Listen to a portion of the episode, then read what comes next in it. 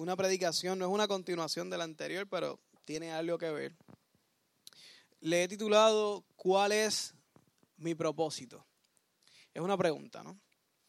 Y es una de las preguntas más importantes de la vida, yo diría. Una de las preguntas que, que mucha gente siempre ha tenido, ¿cuál es mi propósito? ¿Para qué estoy aquí? ¿Para qué? ¿En qué debería invertir mi vida? Eh, y son preguntas que el ser humano siempre ha tenido y siempre ha querido respuesta eh, de toda la vida.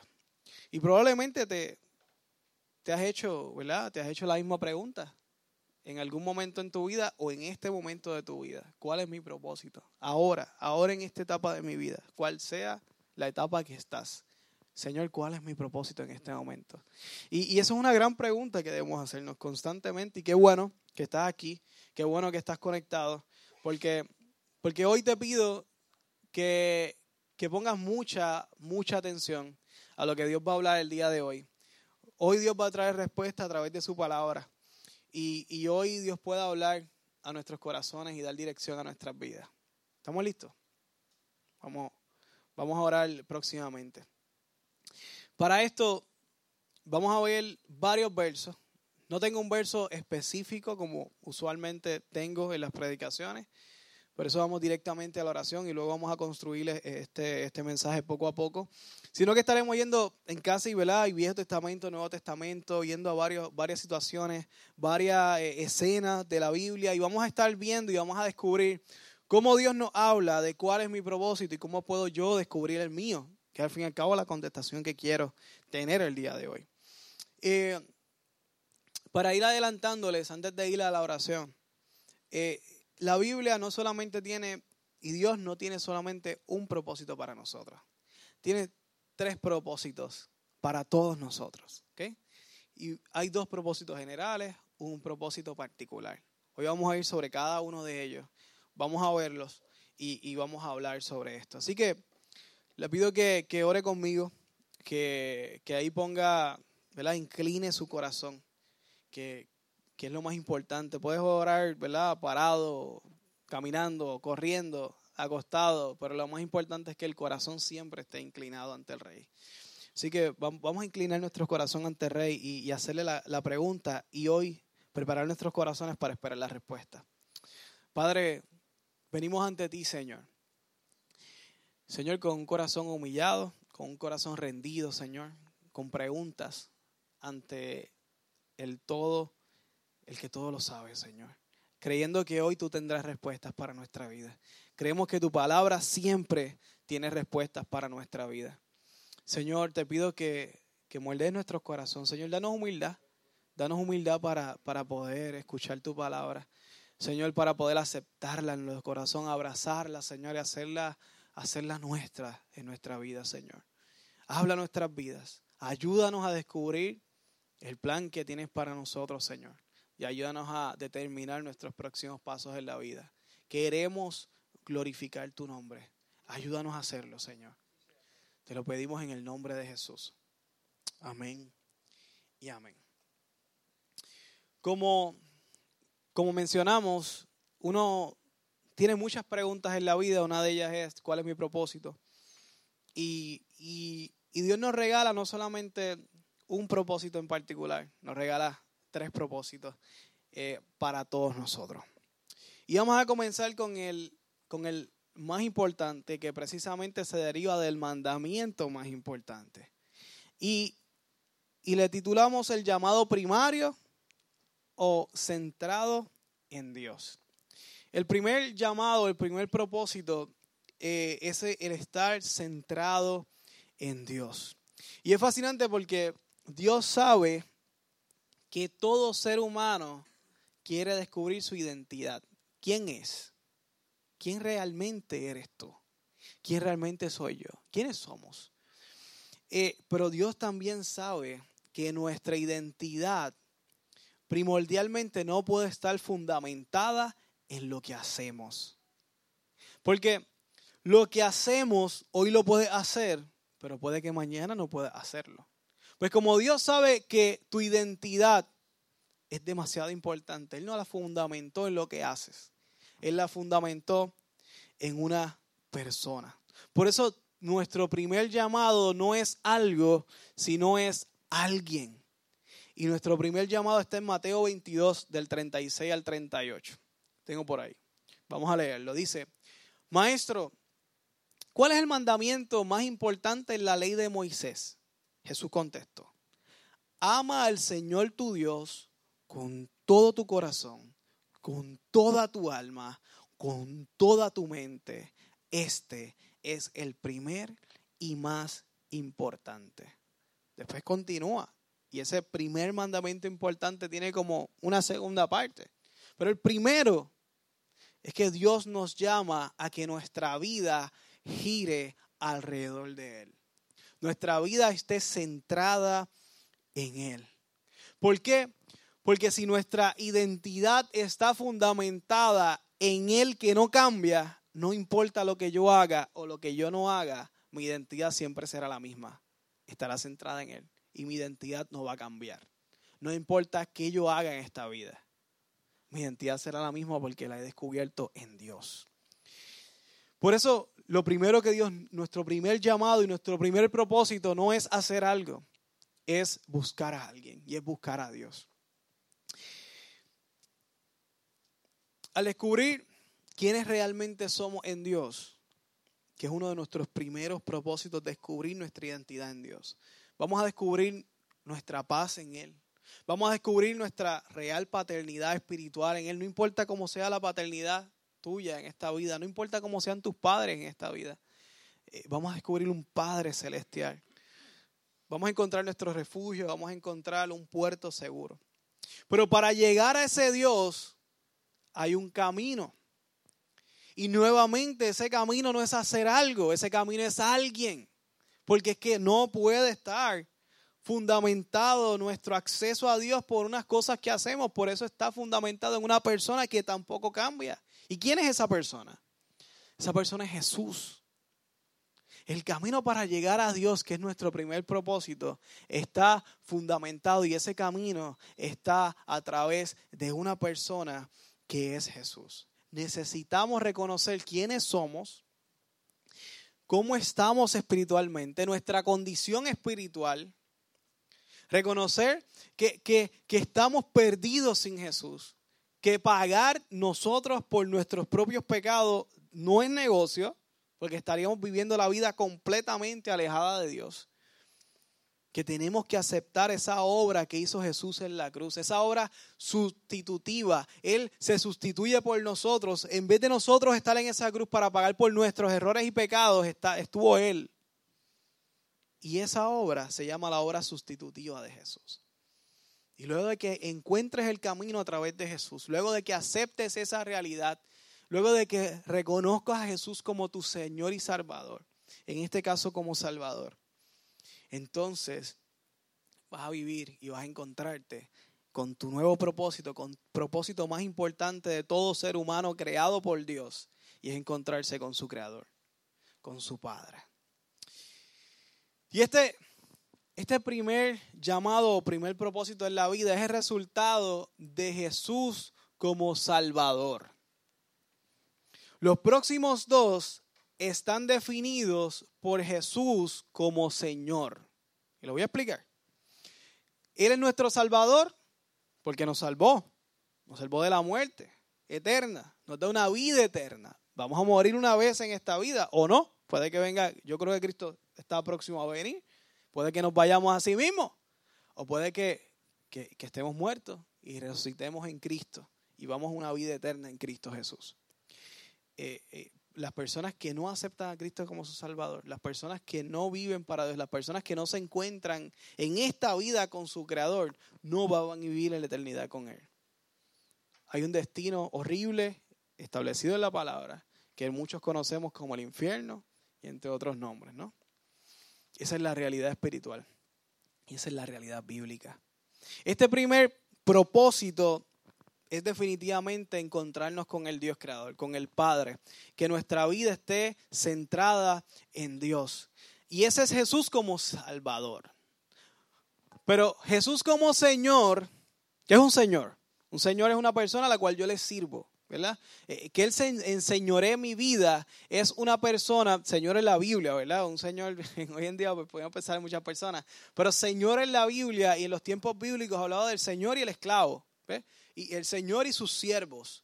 Y, la palabra no habla de, ese Señor como aquella persona a la cual yo le sirvo. Eh, cuando Jesús es, es mi Señor, yo vivo una vida para servirle a Él. Estos otros dos propósitos están enfocados en mi vida, en mi servicio hacia Dios como Señor, específicamente a Jesús, a la hora que hizo Jesús en esa cruz. Vamos, vamos, vamos, vamos a ver. ¿Cómo es posible esto? Esto es posible y yo puedo servir a un Dios santo a pesar de mí, que yo me conozco muy bien, usted se conoce muy bien y usted preguntará, pero yo, sí, sí, si yo puedo, tú puedes. Así es esto. ¿Y cómo es esto posible? Pues te voy a explicar. El mismo espíritu, el mismo espíritu que cuando Jesús pagó mis pecados en la cruz y los tuyos, Él muere en esa cruz. Él fue sepultado. Pero al ser sepultado, Él fue levantado de ese sepulcro a través de un espíritu. Es el Espíritu de Dios, es el Espíritu Santo. Y el mismo Espíritu que levantó a Jesús que es el simbolismo hermoso del bautismo, que, que, mueres y vives en Jesús, ¿verdad? Resucitamos una nueva criatura de nosotros mismos eh, en Jesús. E, esa, ese resucitar, eso fue por causa del Espíritu. Ese Espíritu que levantó a Jesús de los muertos, fue el mismo Espíritu que Dios puso en nosotros, que nos regala para nosotros servir al Señor como Señor como Salvador, pero ahora como Señor le servimos. Y ese Espíritu fue el Espíritu Santo que Él depositó en nosotros. Es el Espíritu Santo que Él, lo envía automáticamente cuando creemos en Él, pero luego envía un revestimiento y un bautismo y una llenura del Espíritu Santo en nuestra vida para, para poder tener eh, todas las capacidades para perseverar, que es mantenerme sirviendo a Dios, mantenerme en el camino y cumplir el propósito en mi vida. Así que ese Jesús, ese, ese Señor eh, que murió en la cruz por mí, es el mismo que yo, que yo, que yo, que yo voy a vivir, que yo voy a servirle, que fue el mismo que, que, fue levantado por un espíritu, que fue el mismo que fue depositado en mí para, para yo poder servirle. Ese es el primer, el primer llamado, el primer propósito de nuestra vida es, es, no es otro que simplemente llegar a Dios y vivir nuestra vida centrada en Dios. Hay un segundo llamado, un segundo propósito que también es general, o sea que nos aplica a todo. Ese primero nos aplica a todo, a todo ser humano, le aplica el primero. El segundo también le aplica a todo ser humano, a todos nosotros nos aplica el segundo. Y el segundo llamado, el llamado secundario, es el llamado misional. La palabra misional viene de misión. ¿Qué misión? Pues eh, la misión es precisamente explicar cómo obtener el primer propósito. La misión es cómo explicarle a la gente cómo llegar a Dios, cómo, qué fue lo que hizo Jesús, qué necesitan ellos para, para llegar a Jesús, cómo mantenerse en el camino, enseñarle a la gente cómo es que pueden alcanzar esa vida eterna, cómo escaparse y cómo hacerle, hacer efectiva la obra sustitutiva de Jesús en la cruz en sus vidas. Ese es precisamente el segundo llamado. Y vamos a leerlo precisamente en Mateo 28, 19 y 20. A ver si lo tengo por ahí. Ahí está. Por lo tanto, vayan y hagan discípulos de todas las naciones, bautizándolos en el nombre del Padre, del Hijo y del Espíritu Santo. Y enseñen a los nuevos discípulos a obedecer todos los mandamientos que les he dado y tengan por seguro esto, que estoy con ustedes siempre hasta el fin de los tiempos. Estos dos llamados principales, Dios los ha dado a todo creyente, ¿ok? A todo creyente. Toda cultura, toda procedencia, no importa quién sea, de dónde vengan, estos dos llamados son para ti. No puedes no hacerlos. Como cristiano, tú no puedes no hacer esto. Tú no, tú, no puedes ser cristiano y, y, estar, no haber llegado a Jesús, no haber llegado a Dios a través de Jesús. no es posible. Se llega solamente a través de un camino. Y tampoco es posible vivir una vida con un secreto tan glorioso y guardarlo para ti. Tienes que compartirlo. Tengo un amigo que dice, Dios nos regaló eternidad en las manos. Vamos a compartirla. Dios nos regaló el privilegio de predicar su palabra. Y precisamente eh, esto es lo que se llama y siempre se ha conocido como predicar el Evangelio. Es que le decimos esas palabras y como que se escuchan intimidantes. Pero no es otra cosa que explicarle a una persona cómo llegar a Cristo. ¿Cómo, ¿Qué tiene que hacer para llegar a Cristo y, mantenerse en Cristo? Eso es predicar el Evangelio. ¿Cómo tú llegaste? ¿Qué tú hiciste? ¿Tu vida fue transformada así? Pues, ¿qué, qué, hiciste? ¿Qué ¿Cómo te funcionó eso a ti? Pues explícame. Dime qué fue lo que tú hiciste, cómo tú llegaste. Todos tenemos caminos diferentes. Hay muchos caminos para llegar a Jesús, pero solamente un camino para llegar a Dios y es Jesús. Para llegar a Jesús todos tenemos caminos diferentes. Dios nos ha traído de diferentes formas. Muchos caminos para llegar a la cruz, pero a Dios solamente llegamos a través de una sola persona y es Jesús. Es un solo camino. Pero Dios nos trae de diferentes formas. Eh, algunos hasta arrastrados nos arrastra, pero, pero Dios es bueno. Y esto es lo que siempre fue conocido como predicar el Evangelio, ¿verdad? Dios nos llama y Jesús prepara a sus discípulos eh, no a llevar a las personas a la cruz y ya. Tenemos que explicarle a las personas qué hacer, cómo vivir en su fe. Y hacer discípulos, de ahí sale el nombre de, lo que damos, ¿verdad? En la iglesia, discipulado es hacer discípulos, explicarle a la gente quiénes somos, las nuevas personas que Dios añade a nuestra iglesia, explicarle quiénes somos, qué creemos, qué, qué, entendemos que Dios espera de sus vidas, etcétera, etcétera, etcétera. Ese es el discipulado. ¿Hacer discípulos de quién? ¿De la Catacumba 8? No, de Cristo. Pero obviamente, según como nosotros entendemos, yo no te voy a explicar cómo otros entienden, te explico cómo yo lo entiendo. Porque si lo, lo, lo vivo de una forma, porque creo que esa es la forma correcta, ¿no? Eh, por eso lo estamos viviendo de la forma que lo vivimos. Y estamos convencidos de eso. Pero todas esas cosas eh, eh, son necesarias. Tú no puedes llegar a una persona, a un trabajo, a una máquina, decirle, ok, este es tu trabajo y dejarlo ahí, ¿no? Tú tienes que explicarle, ok, esta es la máquina, así funciona, así se, es para que pueda hacer su trabajo.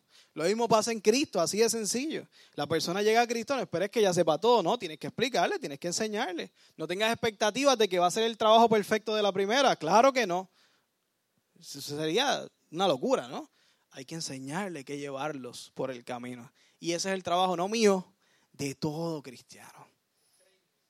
De todo cristiano. Es un llamado misional. Explicarle cómo llegar a Cristo y explicarle cómo vivir en Cristo. Ya vimos los primeros dos. Llegar a Dios a través de Jesús y explicarle a los demás cómo llegar y cómo vivir tu nueva vida en Cristo. Ya vamos para el tercero. Ahora vamos para el tercer llamado. Y ese es el llamado que probablemente todos estaban esperando cuando vieron el título de la predicación, que es el llamado particular, tu llamado específico. Es importante que tengamos claro algo. Es imposible llegar a este llamado específico de tu vida sin haber pasado por los primeros dos. Imposible. Es imposible incluso mantenerte cumpliendo tu llamado específico si descuidas los primeros dos. No es posible. ¿Ok? No es posible. Vamos a ver un ejemplo especialmente cómo, cómo eso se aplicó. Así que si los primeros dos jamás llegaremos a conocer nuestro llamado específico. ¿Por qué? Bueno, tú eres como eres porque Dios te diseñó como eres. Tienes que llegar a Dios para encontrar el para qué. A lo mejor no entiendes por qué eres como eres, pero en Dios vas a encontrar para qué eres como eres. Y en Él es que tú encuentras esa definición, ese llamado específico.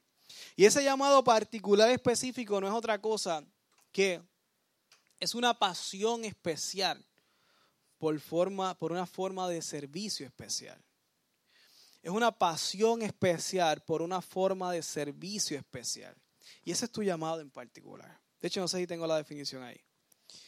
Ese, ese llamado que Dios te hace es especialmente para ti. Y otras personas lo pueden hacer, pero Dios te llamó a ti a hacerlo. Y puede ser algo tan específico como que tú eres la única persona que lo vas a hacer. Dios nos regala algo que, precisamente se llama, ese, ese es el significado de esa palabra, regalo, nos da dones. La palabra dones aparece varias veces en la Biblia, especialmente en el Nuevo Testamento, y, se, y se define como carisma. Y ahí sale la denominación carismático, ¿eh? de los carismas. Pero no es porque usted crea los carismas, usted es carismático. Porque no porque yo me bautizo soy bautista, o porque soy discípulo de Cristo soy discípulo de Cristo. esos, esos nombres salen a las denominaciones porque ¿verdad? salen de la Biblia, pero el concepto aplicarlo no significa que soy ¿verdad? una cosa u otra. Eh, carisma se define como un poder extraordinario. Escucha bien, esta es la definición diccionario. Después vamos a hacerla más simple, pero escuche esta. Un carisma es un poder extraordinario que distingue a cada cristiano y le permite servir a la iglesia de Cristo.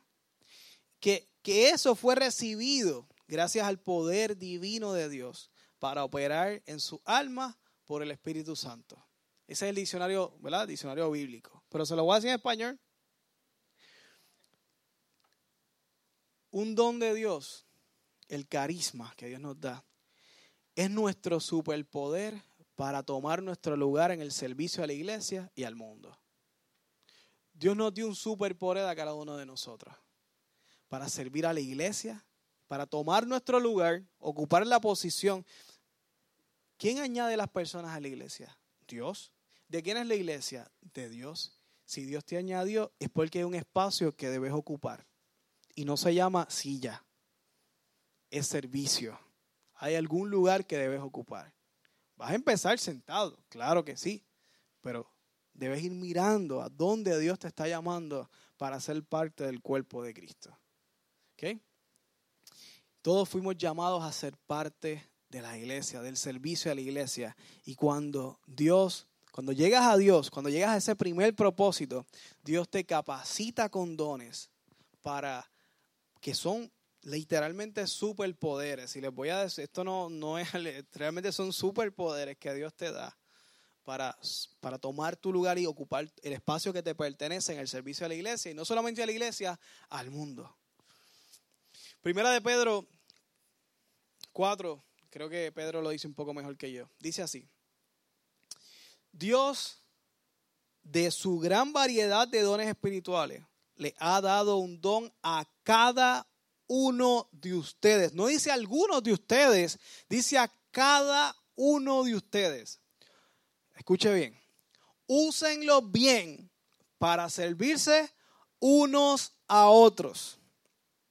¿Has recibido el don de hablar en público? Pues entonces habla como si Dios mismo estuviera hablando por medio de ti has recibido el don de ayudar a otros, ayúdalos con todas tus fuerzas y la energía que Dios te da. Si haces eso, entonces cada cosa que hagas traerá gloria a quién? A Dios por medio de Cristo. Recuerden, Cristo es el camino. A Él sea toda la gloria y todo el poder por siempre y para siempre. Amén. Dios nos ha regalado superpoderes para su servicio. Y estos superpoderes son, son, es el poder de hacer algo. El poder de hablar, el poder de servir, el poder de hacer un cambio en la vida de otro. ¿Y por qué es algo supernatural? ¿Por qué es algo sobrenatural? Ah, bueno, porque no es natural. Porque Tú eres quien eres, pero cuando llegas a Cristo, Dios te añade algo más. Así que no es natural, no es parte de tu naturaleza. Es tu naturaleza plus más el don que Dios te da. ¿Y cuál es el problema con esto? Que cuando tú te acostumbras a que eres tú más tu don y tú piensas que tú eres todo eso y te olvidas que realmente la parte de tu don Dios te la dio, tú piensas que tú eres una sola cosa. Y eso no es así. Dios te dio ese don. Por eso es que él termina diciendo, a él sea toda la gloria. Tenemos que recordar que a Dios es toda la gloria. Logramos lo que logramos y hacemos lo que hacemos y todo lo que hacemos lo hacemos por la gloria de Dios y para la gloria de Dios. Y Él nos da esos dones. Y Él nos da esos superpoderes, poderes que están por encima de nuestras capacidades naturales para nosotros servir y hacer la misión que nos toca en esta iglesia. Y eso, y usar estos dones definitivamente nos llenan de satisfacción. Nos llenan de un profundo sentimiento, no de autorrealización, como este mundo lo vende, sino de realización en Dios. Tú te sientes realizado, te sientes que estás haciendo lo que te toca hacer. Es este sentido profundo, inexplicable que tú puedes decir, mano, yo nací para esto. Y te sientes que estás haciendo lo que te toca. Y lo disfrutas. Y ejercer esos dones te lleva a, vivir satisfecho. Y, y yo les voy a hablar un poco sobre mi historia porque es la que conozco más a profundidad. Cuando yo, todo el mundo cree que conoce lo que hace otra persona pues yo pensé que sabía lo que eran las, las tareas pastorales. Si usted le pregunta, estoy seguro que usted tiene una lista de lo que usted cree que hace un pastor. Cuando me senté con Milton por muchísimos lunes eh, en el proceso de transición pastoral, eh, él me iba hablando de cosas que pasaban. A veces me hablaba de, rollos y de problemas y, uno, y, y, cada vez que me seguía hablando, cada cosa, se los digo honestamente, lo anhelaba más y me gustaba más y, me apasionaba cada cosa que me decía. Y, cada trabajo que he tenido ha servido para mordearme y para añadirme eh, formas de ver la vida o, herramientas de trabajo, lo que sea, para poder hacer lo que estoy haciendo hoy. Y, y amado, muchos de esos cambios a esos trabajos nuevos que me dieron herramientas nuevas para que estoy usando hoy, muchos de esos cambios fueron bien traumáticos. Ustedes recordarán a mí me amenazaron una vez, me quemaron un carro y de esa forma tuve que renunciar a un trabajo para moverme a otro. Si saben esa historia, pues me invito a un café, yo se la cuento a detalle, le cuento todo el bochinche. Eh, un momento bien traumático para nuestra familia, pero definitivamente vimos a Dios en todo. Y ese cambio que de un trabajo a otro, en ese nuevo trabajo, adquirí unas herramientas que hoy aplico increíblemente. Luego de María, momento traumático, también me lleva a moverme a otro lugar para servir en momentos de dificultad. Esos otros lugares, eh, empecé a servir en otra nueva oficina que también eh, aprendí muchísimo. Ocurrieron cosas que me llevaron a moverme nuevamente como consultor de suficiente lucro y como consultora conocí un montón de cosas que me ayudaron a aprender a, adquirir las herramientas que hoy todas ellas miro hacia atrás y digo, Señor, todo tú lo usaste y me, me falta un montón por aprender, pero todo lo que aprendí, lo, te puedo decir, y mi esposa es testigo, lo uso hoy día como pastor. Y no solamente para nuestra iglesia, sino para eh, la posición que Dios me da para, para bendecir y servir en, diferentes áreas, en el ministerio, otras iglesias, etc. Y todo eso, amados, a veces yo no hubiera, yo hubiera querido pasar por los momentos traumáticos, no, pero Dios lo usó para capacitarme para el propósito que yo tenía hoy. ¿Tú te crees que yo sospechaba hace en, ese primer cambio que hubo, que yo estaría hoy pastoreando la Catacumba 8, no. Pero en ese momento Dios fue preparando todo el camino en su plan perfecto para lo que hoy me ha tocado. Yo no soy más lindo que tú. Dios hace exacta, está haciendo sin tu permiso, porque Él es Dios, recuerda. Sin tu permiso, Dios está preparándote en tu vida y está dándote experiencias, dándote oportunidades, regalándote herramientas que tienes que aprender a las buenas o a las malas y tú dices, ¿para qué quiero esto? Bueno, Dios sabe para qué lo vas a usar luego. Tú apréndela, tú apréndela. Eh, bueno, no sé quién supo, pero yo tuve un momento de crisis, de, ansiedad, de, ataque de pánico que llamé a Zoe en el carro, no dos meses de trabajo, eh, me acuerdo que Prado me estaba relajando, pues dos meses ya te quiere quitar. Y yo estaba en pánico, en pánico total y quería irme y quería renunciar. Después tuve dos años. Cuando le cogí el gusto, ahí llegó María y empezaron los cambios. Pero aprendí demasiado en ese trabajo y le di gracias a Dios. Fue en Infotec con Javi y con, y con, el Colorado. Y ahí aprendí mucho. Tuve muy buenas amistades. Eh, y de verdad que pude predicar y, y pude hacer muchas cosas allí en el proceso. Pero ¿a qué voy? ¿Que mi historia es especial y diferente? No. Que tu historia es especial y es diferente. La tuya, sí, pues tuya. Y, tú podrás, a lo mejor no podrás identificar momentos así, pero, pero mira tu vida Y vamos a hablar, ¿qué tiene que ver esto con mi propósito? Mucho, mucho. Cuando tú, cuando tú logras vivir y hacer lo que, lo que te apasiona, lo que te apasiona tú, tú, tú lo disfrutas.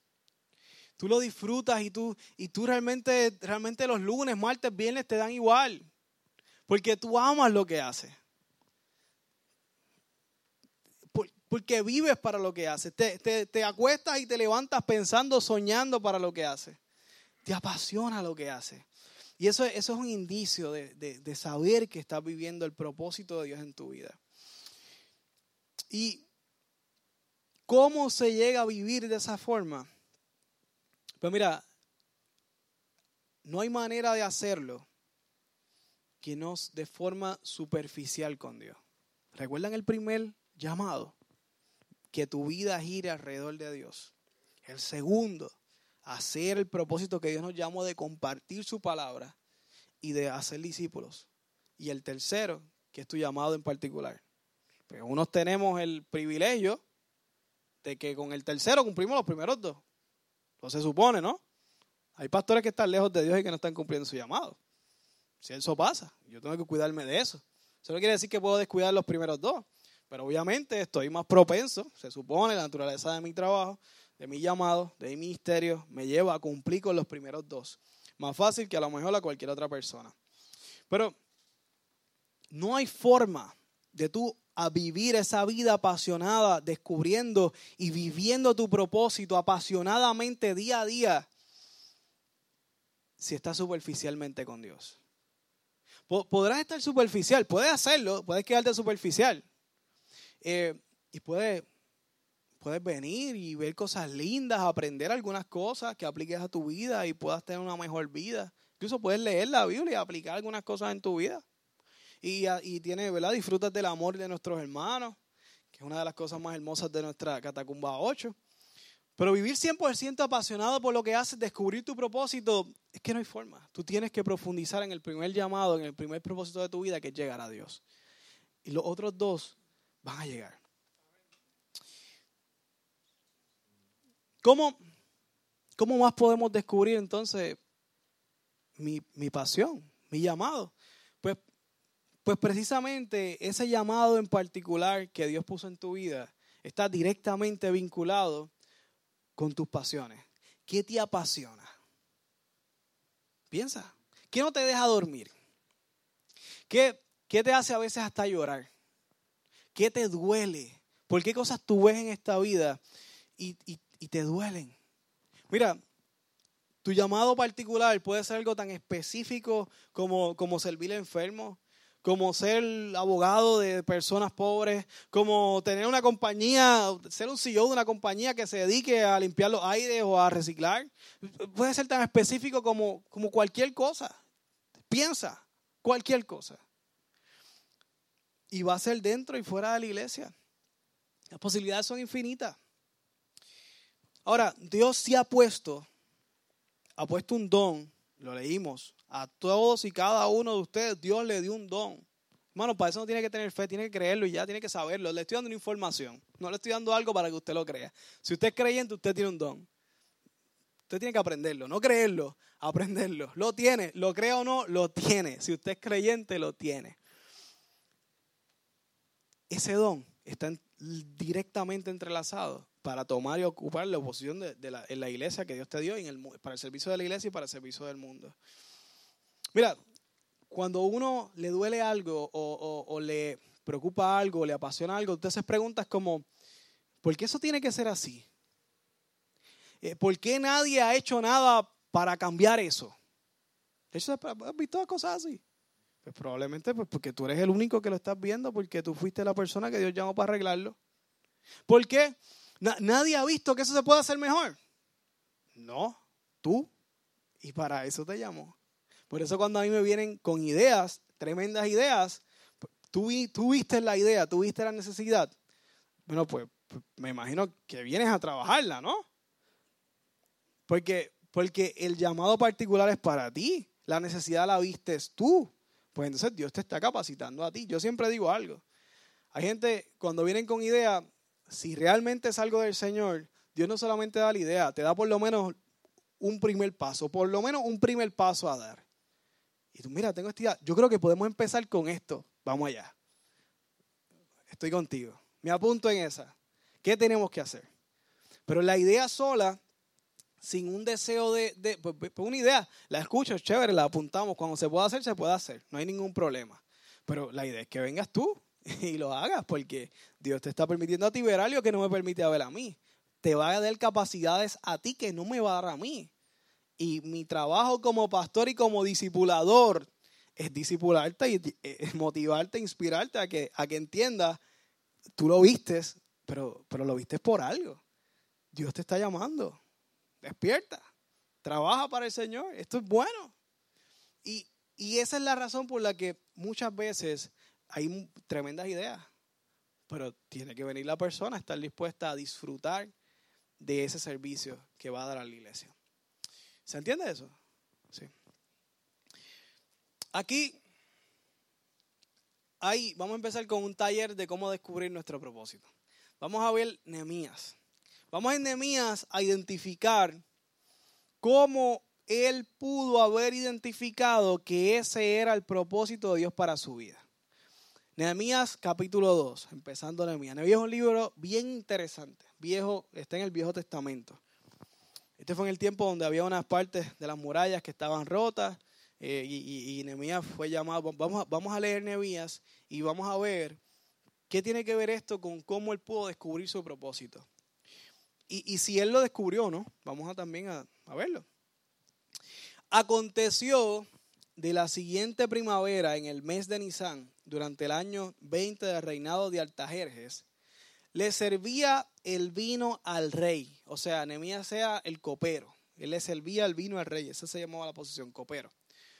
Como nunca antes había estado triste en su presencia, o sea, en presencia del rey, el rey le preguntó a Nehemías. Él dice, me preguntó, porque él está escribiendo en primera persona. Quien escribe esto es Nehemías mismo. Por eso el libro se llama Nehemías.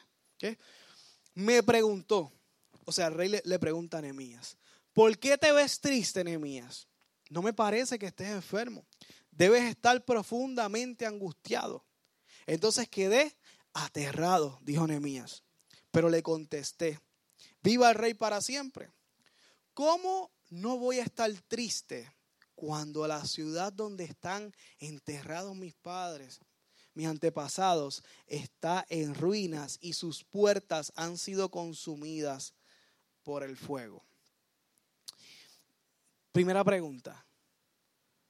¿Por qué Nehemías tenía que estar triste?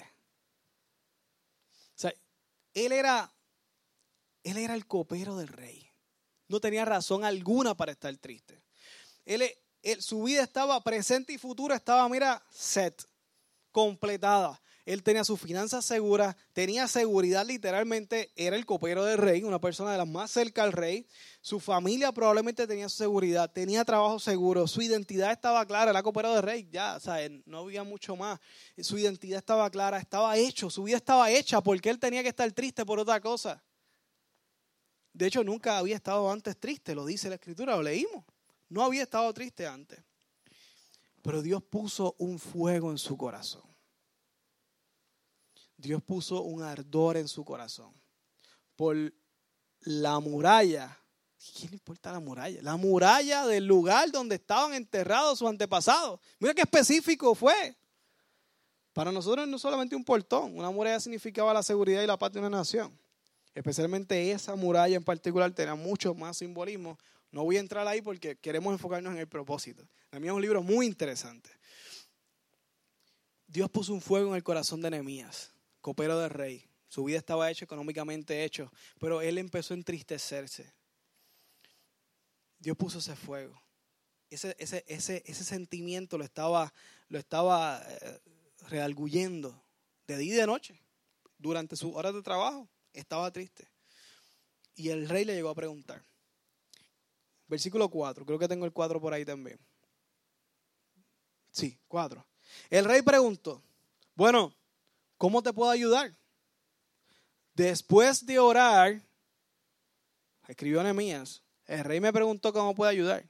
Y Nehemías dijo, después de orar, ¿qué significa eso? que fue el primer punto, al llamado principal, que su vida estaba alrededor de Dios. ¿Vieron?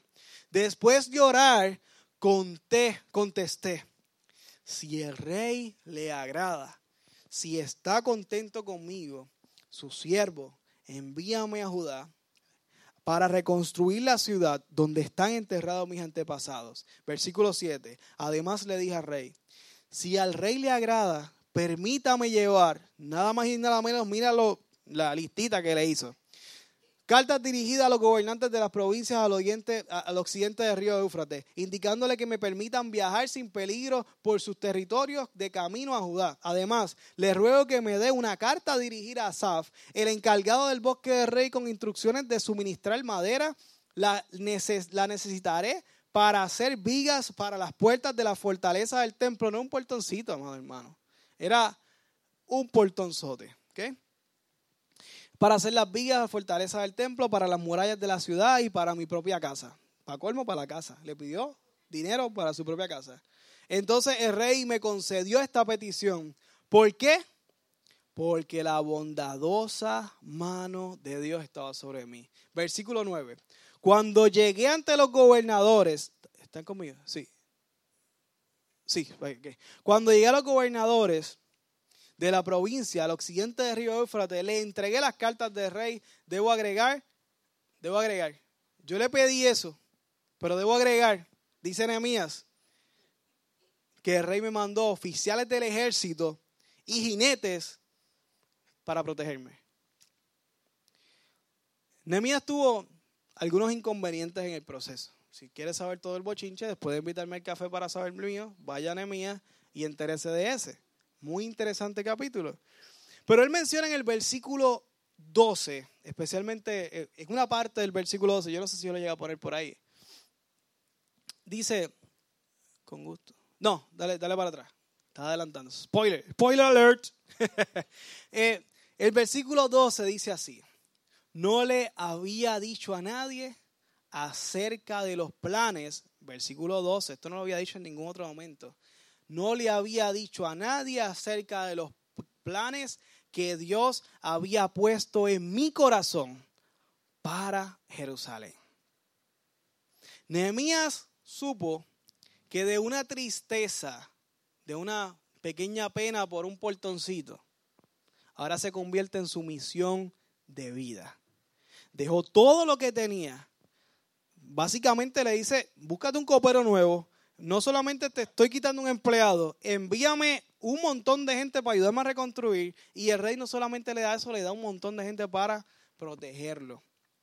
Cruzar por una ciudad no era cualquier cosa. Por eso le pidió cartas para cruzar, no por una, por dos. Y lo hizo el rey. ¿Quién puso ese plan en el corazón de Nehemías? Dios. ¿Y por qué sabe Dios? ¿Por qué sabe Nehemías ¿Cómo Nehemías sospecha que ese plan era de Dios? Pues vamos a hacer esa pregunta. ¿Cómo Nehemías pudo identificar que eso de reconstruir las murallas era el propósito de Dios para su vida en ese momento? Hay varias cosas. Primero que se puso triste, le dolió, le dolía, empezó una carga profunda, extraña de la nada, que esas murallas estaban quemadas. Y ese, ese dolor, esa aflicción que tenía en su corazón, pudo ser una sospecha grande de que esa era su, llamado. Pero, pero Nehemías no hizo nada para cumplir el llamado. ¿Cómo fue esto? Fue porque el rey le pregunta. El rey lo notó. El rey tenía por qué notar al copero. No tenía por qué notarlo, pero lo notó. No solamente le notó, no le ignoró, le preguntó. Y no solamente le preguntó, le dijo, ¿cómo te puedo ayudar? Y no solamente estuvo a la disposición de ayudar, le dio todo lo que él le pidió y más. ¿Tendrá razones suficientes Nehemías de pensar que Dios estaba en el asunto? Claro. Por eso él dijo, esos planes los puso Dios en mi corazón. No son míos, esta tristeza no vino de la nada, esta tristeza vino de parte del Señor. Y Dios puso esa tristeza en mi corazón. Nehemías disfrutó de la satisfacción de cumplir ese llamado y ese proceso. Sirviendo, sirviendo y ocupando nuestro lugar, usando nuestros superpoderes dados por Dios, ocupando nuestro lugar en la iglesia, es donde mejor podemos ver una mejor versión de nosotros mismos. Una, un proceso completo de nosotros mismos. Un mejor crecimiento de nosotros mismos. Al descubrir el plan de Dios en ti, vas a disfrutar de ese plan. Vas a disfrutar hacerlo. Descubrir ese plan es descubrir eh, el, gozo de Dios. Esa, esa felicidad profunda que, que no depende de circunstancias, no depende de lo que haces.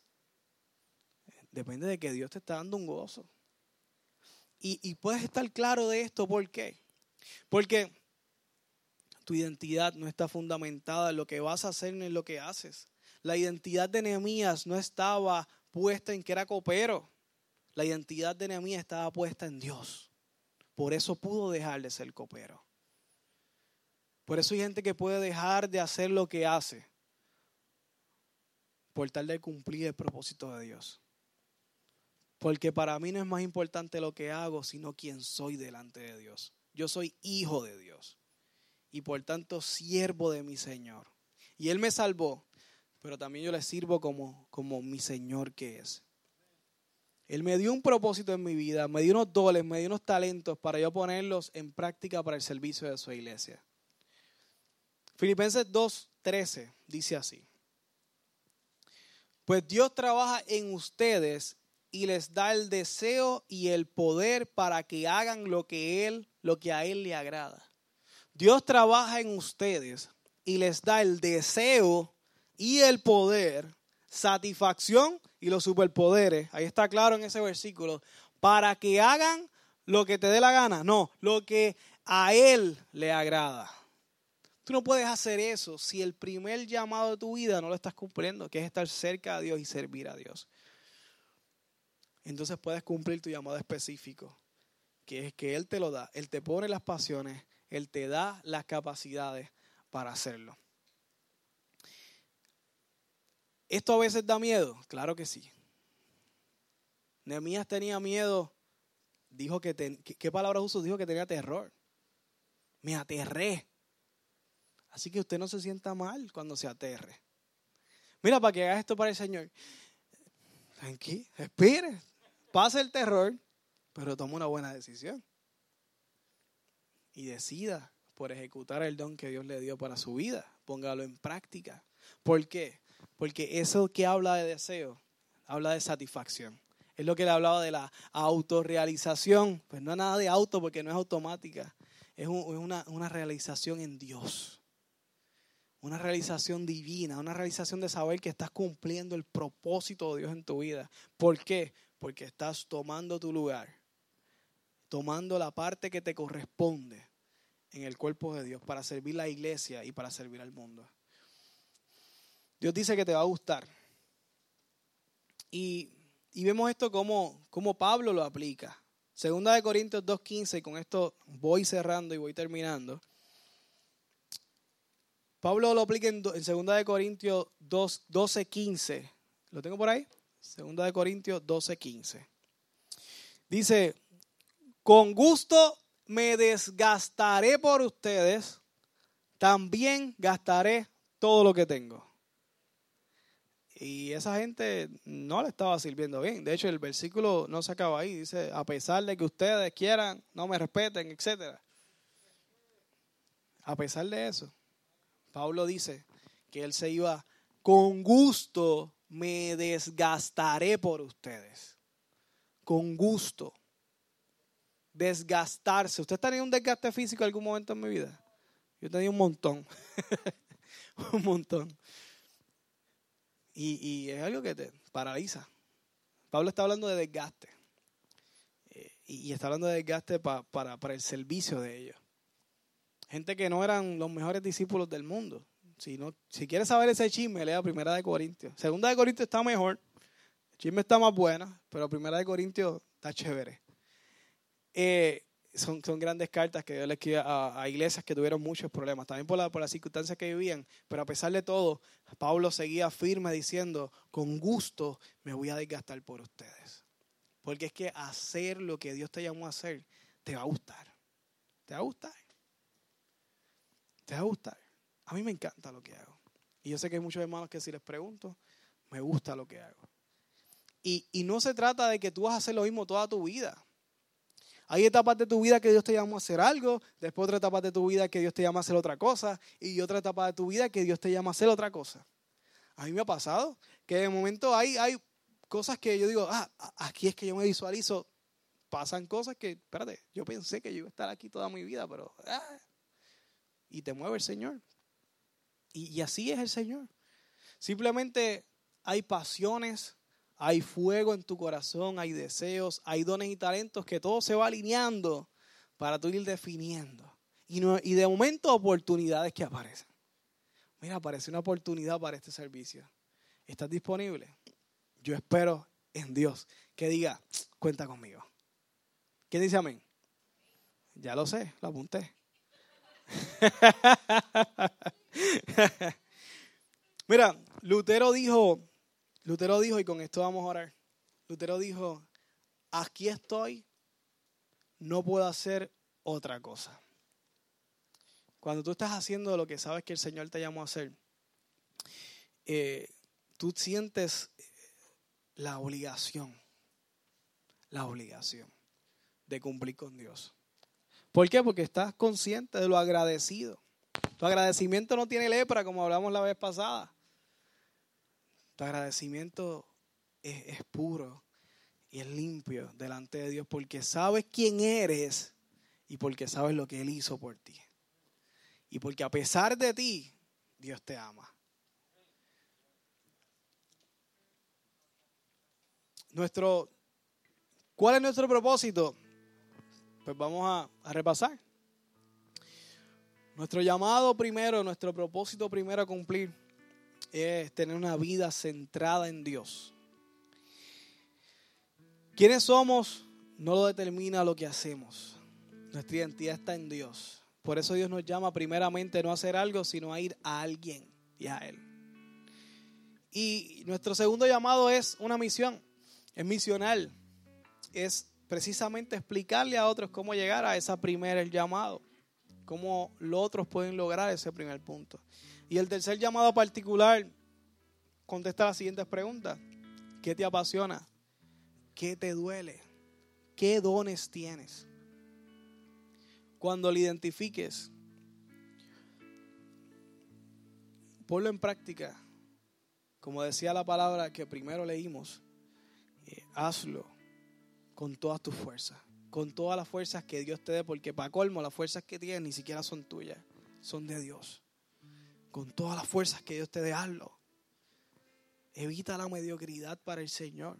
Haz las cosas con tu mayor fuerza. Sé lo mejor que puedas hacer por Dios. Él te dio lo mejor que tenía, que era su Hijo. Y nos dio salvación. Y hacer lo que hacemos no es que nos va a dar salvación. No nos ganamos la salvación por lo que hacemos. Pero obrando para Dios le demostramos a Dios lo que significó la salvación que Él nos regaló por gracia. ¿Cuánto significa para ti la salvación? Haz lo que vayas a hacer para Dios, las pasiones que tengas con todas tus fuerzas. Que puedas decir en diferentes etapas de tu vida, puedas tener la convicción y decir, Dios, definitivamente, tú me creaste para esto. Yo nací para hacer esto. Y decirlo con toda satisfacción. Vamos a orar. Quiero que, nos pongamos de pie. Yo creo que de una manera u otra esto nos aplica y nos afecta a todos nosotros. Eh, vamos a orar. Y la primera petición que quiero por la que oren, y es voluntario obviamente, pero, pero ora, ora ahí donde estás para que Dios te ayude y dile al Señor, ayúdame Dios a descubrir mi propósito. Como segunda parte de esa oración, quiero que, que ores a Dios y le pidas la valentía que le dio a Nehemías, a pesar de lo aterrado que estaba, para dar el primer paso, que fue pedirle al rey lo que tenía que pedirle para cumplir su misión. Vamos a orar. Padre, en el nombre de Jesús, Señor, venimos ante ti en esta mañana, Dios. Señor, agradecidos por tu palabra, agradecidos por la sabiduría que hay en ella, Señor. Y agradecidos porque siempre tienes contestación a nuestras preguntas. Y no nos dejas, Señor, en medio de situaciones sin saber qué hacer, Señor. En ti hay contestaciones, Padre. Hoy te lanzamos una pregunta más, Señor, y queremos que nos ayudes a descubrir la contestación. Dios, si es, ¿para qué nos creaste en este tiempo? ¿Para qué estamos aquí, Señor? Ayúdanos a descubrir el propósito que tienes trazado en nuestra vida, Señor.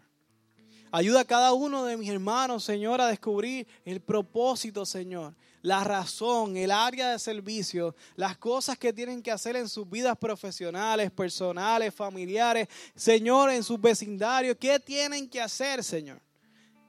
¿Qué tenemos que hacer en nuestra vida? ¿Cuál es el propósito de nosotros en todas esas áreas? Ayúdanos a descubrirlo, Señor. Recuérdanos las veces, Señor, que, nos duele ver algo, que nos, que nos molesta algo incluso, Señor. Y dirígenos a, a pensar que el Espíritu Santo ponga en nuestra cabeza esa idea de, ¿y si este es el propósito para ti? Y que podamos reaccionar como Nehemías reaccionó, Señor. Dios, danos la valentía que necesitamos definitivamente, Dios, para poder ejercer nuestro llamado, para poder ejercer nuestra nuestros dones y talentos, Señor. No dejarlos allí, Señor. Como aquellos empleados en tu parábola llenos de tierra, Señor. Sino poder entregártelos a ti multiplicados, Señor. Ayúdanos a ser responsables con nuestros dones, Señor.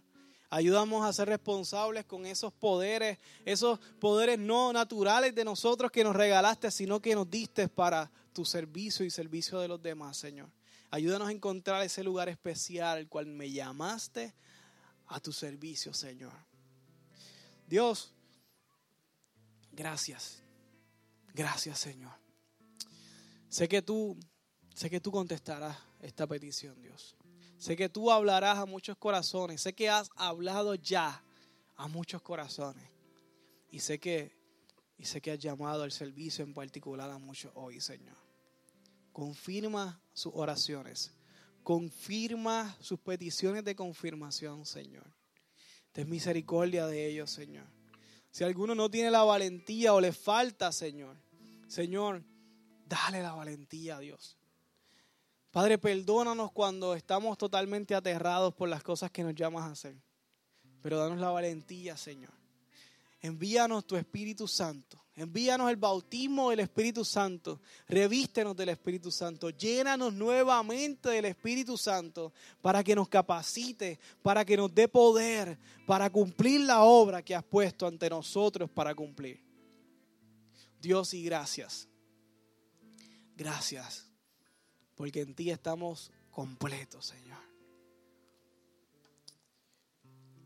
Te lo pedimos en el nombre de Jesús.